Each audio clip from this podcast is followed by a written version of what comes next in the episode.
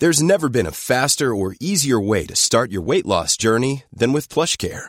PlushCare accepts most insurance plans and gives you online access to board-certified physicians who can prescribe FDA-approved weight loss medications like Wigovi and Zepbound for those who qualify. Take charge of your health and speak with a board-certified physician about a weight loss plan that's right for you.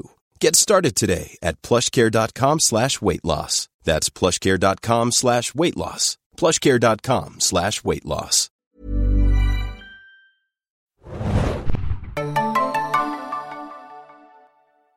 Ahoi, hoi, liebe Serienjunkies. Wir wagen heute ein Experiment, denn wir wollen The Fast and the Furious 9 in neun Minuten besprechen. Ich bin Adam und mit mir im Studio ist heute... Moin, moin, Hanna hier, Abstandsstudio. Hi. äh, ob wir es schaffen oder nicht, müssen wir mal sehen, aber wir wollen es auf jeden Fall mal probieren. Äh, wir besprechen nämlich den neunten Teil und den zehnten Film der Fast and the Furious Saga.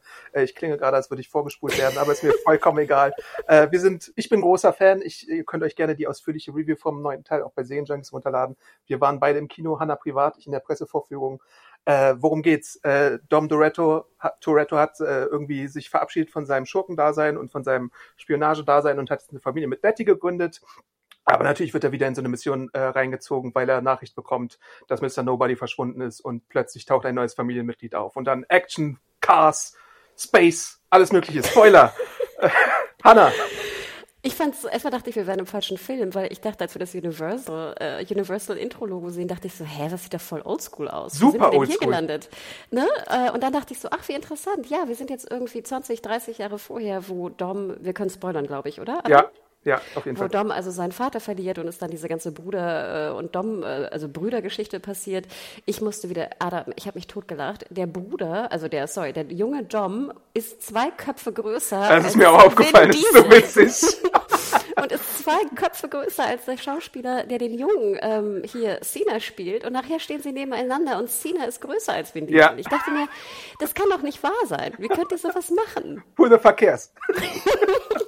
Ja, Action Bum Bum. Ich muss ganz ehrlich sagen, vielleicht kurzes Fazit vorweg. Äh, Wir haben uns ziemlich gut amüsiert. Ich finde, es ist das, was du erwartest von Fast and the Furious, bekommst du auch im neunten Teil. Und zwar wieder grandiose Actionsequenzen, viel Bum Bum, fliegende Autos, muss ja irgendwie auch schon stattfinden. Weltraum als neue Konsequenz, wo es Ja. hingeht. Ähm, ja, kann man gucken. Unterhaltsam. Ich, vielleicht kommen wir nachher auch in das Ranking. Ich fand ihn nicht so gut wie den achten, aber Ja. das ist eine persönliche Einschätzung von mir. Ich bin Universal sehr dankbar, dass sie irgendwie fünf Filme mir in einem präsentiert haben, weil wir haben so ein Prequel, wir haben irgendwie eine Tokyo-Story, wir haben äh, die neue Story äh, mit dem Bruder, der auf einmal auch nichts austaucht, den auch kaum einer kennt, obwohl natürlich die Schwester ihn kennt, aber niemand hat ihn erwähnt. Aber warum auch? Vin Diesel ist wieder Superman. Wir haben Tokyo Drift, äh, Leute, die wieder da sind und an Weltraumautos bauen, die von 0 auf 100 in zwei Sekunden äh, äh, beschleunigen können. Es ist der Wahnsinn. Es ist einfach nur gaga und ich liebe es. Es ist lächerlich. Aber diese Reihe, sie gibt mir irgendwie so viel Freude, wenn ich da im Kino bin. Auch Hobbs Shaw, den ich nicht so gut fand wie die meisten anderen Teile, aber der war halt auch unterhaltsam, weil da zwei Alpha-Männchen aufeinandertreffen und dann noch Vanessa Kirby, wo es ja auch keinen Sinn macht, dass Vanessa Kirby und Shaw und der dritte Shaw-Bruder verwandt sind, weil die Altersunterschiede sind alle immens klaffend. Aber der neunte Teil, oh Mann, ey, äh, was hab- ist das alles? Ich habe Hobbs und Shaw ein bisschen vermisst. Und Post-Credit-Szene gibt's ja auch, Shaw ist ja bald wieder da. Ähm, Hashtag Justice for Hahn ist halt die Frage, gab's Justice for Hahn oder nicht? Musste man ihn jetzt zurückbringen? Die Fans wollten es wahrscheinlich, deswegen hat man ihn jetzt mit der krüdesten Wiederbelebungsstory der Welt zurückgebracht und ich habe es auch gar nicht richtig verstanden. Und ich habe mir auch Tokyo Drift nochmal angeschaut. Eigentlich sah er da ziemlich tot aus, auch im siebten oder sechsten Teil sah er ziemlich tot aus, wo auch immer das passiert ist. Einmal, glaube ich, in der Post-Credit-Szene, dann nochmal irgendwie in einem Rückblick oder so. Äh, ich liebe Jason Statham als Schurke und hoffe, dass er äh, wieder zurückkommt, obwohl er natürlich jetzt auch ein Lieber ist in der Fast-Reihe, wie natürlich alle, die irgendwie mal Schurken waren und dann doch irgendwie auf die Seite der Guten wechseln, wie The Rock und wie bei Charlize Theron hatte ich es auch ein bisschen erwartet, war dann doch nicht so, aber bei John Cena jetzt kommt genauso. noch, kommt noch Adam im nächsten Ja. Teil. Wahrscheinlich Theron wird dann gut und ist die verlorene Tante von den Torettos. Ich hoffe, bitte macht es, macht es so. Äh, und Teil 10 muss auch Fasten Your Seatbelt heißen, weil sonst äh, gibt es keine Gerechtigkeit auf der Welt. Aber wenn ich die Macher einschätze, äh, halte ich das für eine sehr wahrscheinliche Sache, die passieren könnte. Was mich auch ein bisschen störte, war, dass hier äh, Cena ja auch der Bruder de facto von äh, Jordana Brewster, also ja. Mia ist. Und ich fand, das wurde immer so ein bisschen vergessen. Dann durfte sie ihn noch einmal umarmen und so. Aber ich dachte immer, ja, schön, Dom, dass du jetzt diese Brudergeschichte hast. Aber das ist auch immer noch deine fucking Schwester, die auch einen Bruder in Anführungsstrichen verloren hat. Und sie versuchen das immer wieder reinzufangen. Aber ich finde es immer so ein bisschen schade, dass die weiblichen Charaktere, die ja wirklich auch interessant sind im Fast and the Furious Franchise, also die kriegen ja auch richtig was zu tun und dürfen, weißt du, Action-Sequenzen ja. äh, ne, machen und Michelle Rodriguez sprüht ja auch so eine, so eine ne, sehr dominante ähm, weibliche äh, Kraft irgendwie aus und ich mag sie wirklich gerne.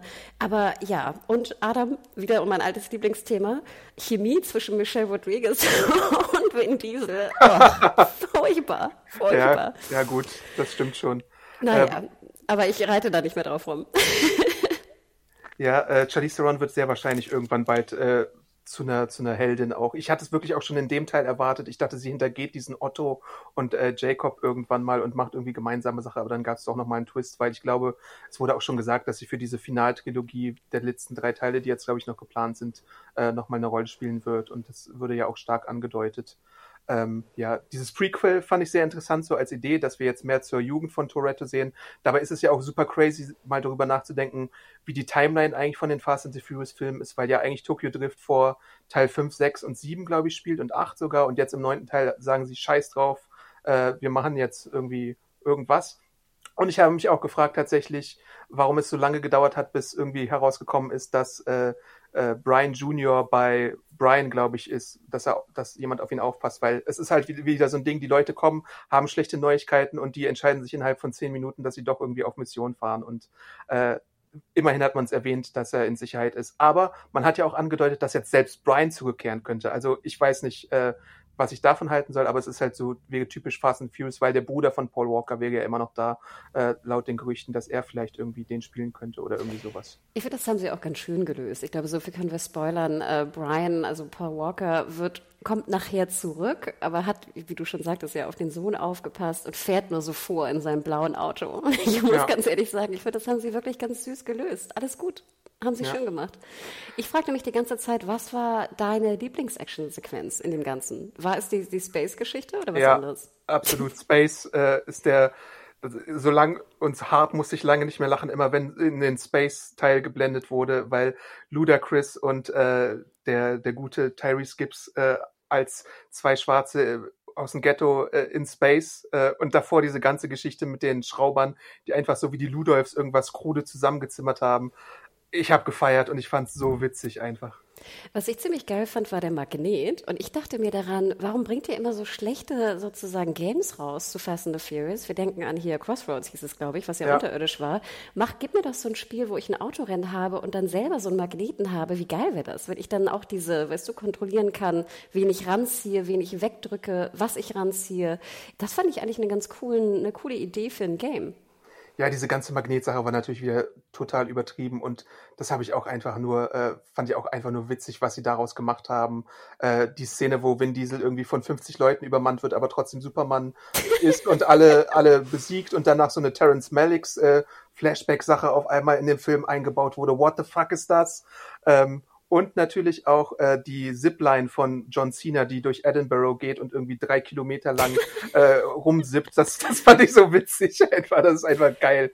Wir fanden am besten auch die Brücke, die dann sozusagen eingestürzt ist und dann aber noch so dieses Seil da benutzt wird, um sich rüber zu schwingen mit dem Auto über diese ja. riesen. Äh, stimmt, stimmt, stimmt. Und das Flugzeug hier von, von ähm, Cypher mit dem Magneten auch, wie das, das fliegende Flugzeug auch wieder, äh, fliegende Auto wieder eingefangen hat. Also und diese nimmt ja irgendwann auch diese Seile, die an irgendwas ranhaken, um sich dann irgendwie rüber zu sliden, während das Auto total ramponiert aussieht, sich 17 Mal überschlägt. Aber Diesel und äh, Letty sind alle heile, gut, sad. ja, und natürlich hier, Vin Diesel kommt ja auch immer heil wieder raus. Also das ist ja Pflicht.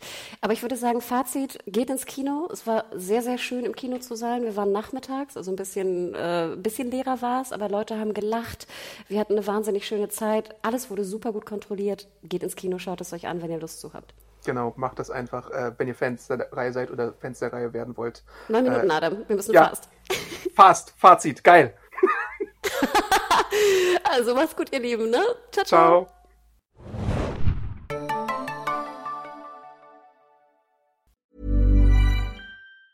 Hey, it's Danny Pellegrino from Everything Iconic.